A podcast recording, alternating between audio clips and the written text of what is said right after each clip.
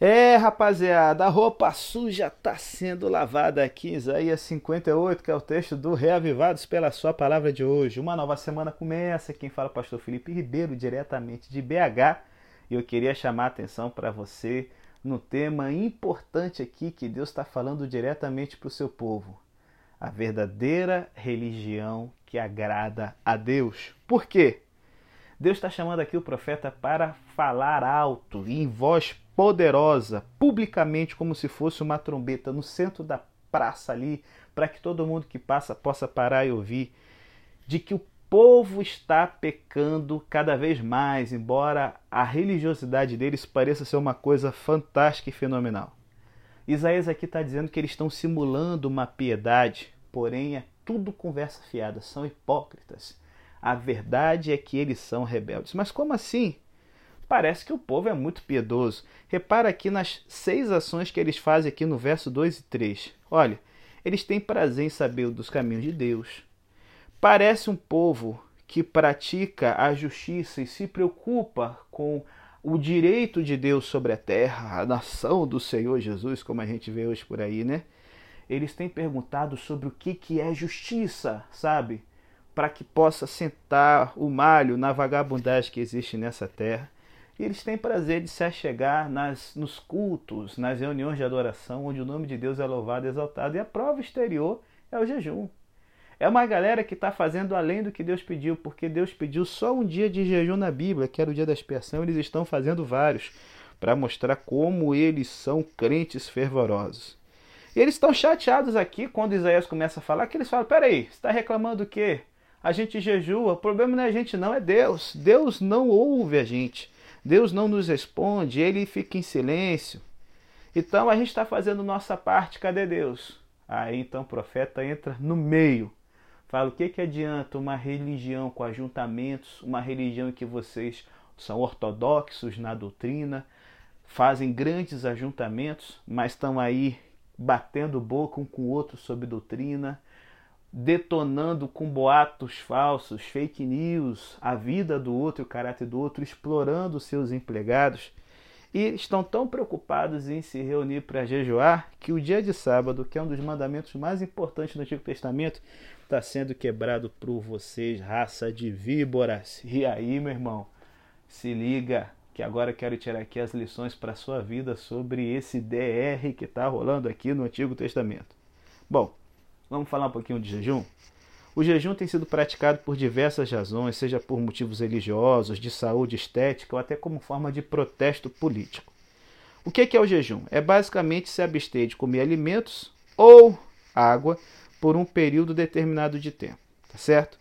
Na Bíblia nós temos diversos relatos de jejum. E nesse capítulo, Deus está falando o seguinte: eu não estou interessado nesse jejum de comida que vocês estão fazendo se não vier com mudança de coração.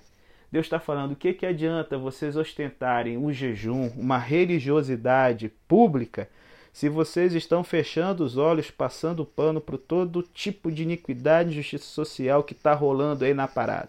Ou seja, qual é a advertência aqui? Contra a religiosidade praticada como meio utilitário de conseguir negociar ou comprar favores de Deus. É, galera. Nós temos aqui o Evangelho da Prosperidade antes do Edir Macedo nascer. Que era a ideia aqui? Os pagãos ofereciam seus sacrifícios para que os deuses pudessem ver e falar assim: nossa, como essa galera é dedicada, ao ponto até de oferecerem seus filhos vivos para os deuses pagãos. E em troca, o que que os deuses iam fazer? Abençoá-los. O sacrifício valeu a pena. O jejum está sendo usado aqui pelo povo de Judá como uma forma de sacrifício. Estamos nos humilhando, abrindo mão de comer, mostrando nossa piedade. Cadê Deus?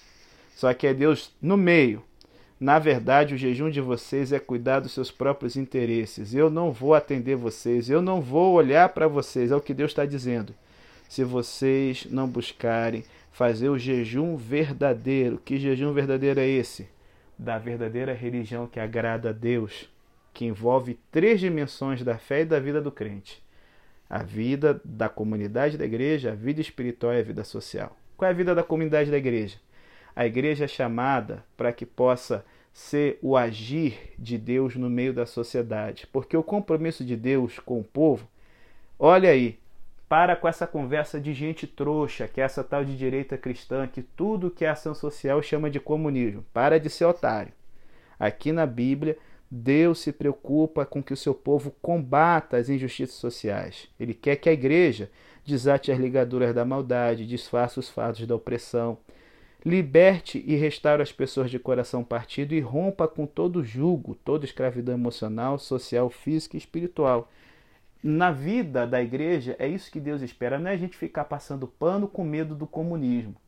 É mostrar o pecado onde ele está. O comunismo é teu, e essa direita cristã fecha os olhos para a exploração social. Não pode ficar, gente, nessa loucura que a gente está. Na dimensão espiritual e social, o verdadeiro jejum é a demonstração do amor a Deus que encheu o coração do crente no amor próximo. São os dois principais mandamentos que Jesus fala. Sai dessa conversa de gente doida, de se isolar em mato, fugir, sabe? Deus nos chama para compartilhar um pouco com o faminto, hospedar em casa os errantes, cobrir quem está despido, isso não vai acontecer se a gente se esconder no meio do nada. A dimensão social da fé questiona, enfrenta e transforma estruturas políticas e situações de engano, injustiça e violência presentes na sociedade, galera. A gente é chamado para combater a injustiça, abuso e exploração do ser humano pelo ser humano. E o que a gente vê hoje de marxismo é a conta vencida da igreja, que a gente escolheu não fazer isso, viramos avestruzes que escondem a cabeça, isso é verdade.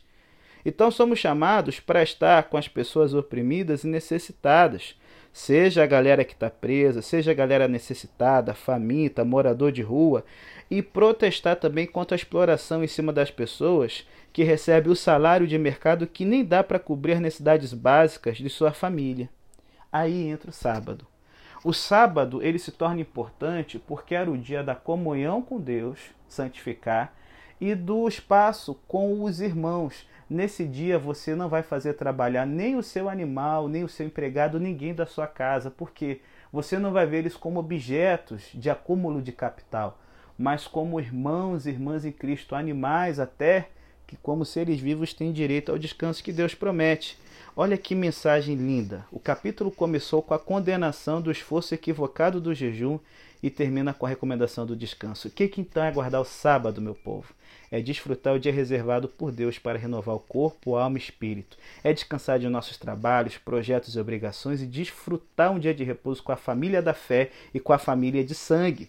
O propósito de guardar o sábado, brother e sister, que está ouvindo aqui agora, é que está o nosso coração, corpo, alma e espírito na presença de Deus, reconhecendo que Ele é o Pai e Senhor Supremo que cuida do nosso sustento. Sabe por quê?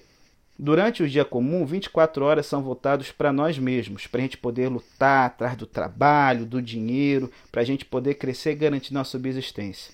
Porém, nas 24 horas do sábado, a gente descansa em Deus, a gente renova a nossa força física, mental e espiritual, tendo a certeza que se a gente parar de trabalhar um dia, Deus proverá o nosso, nossa necessidade mesmo assim.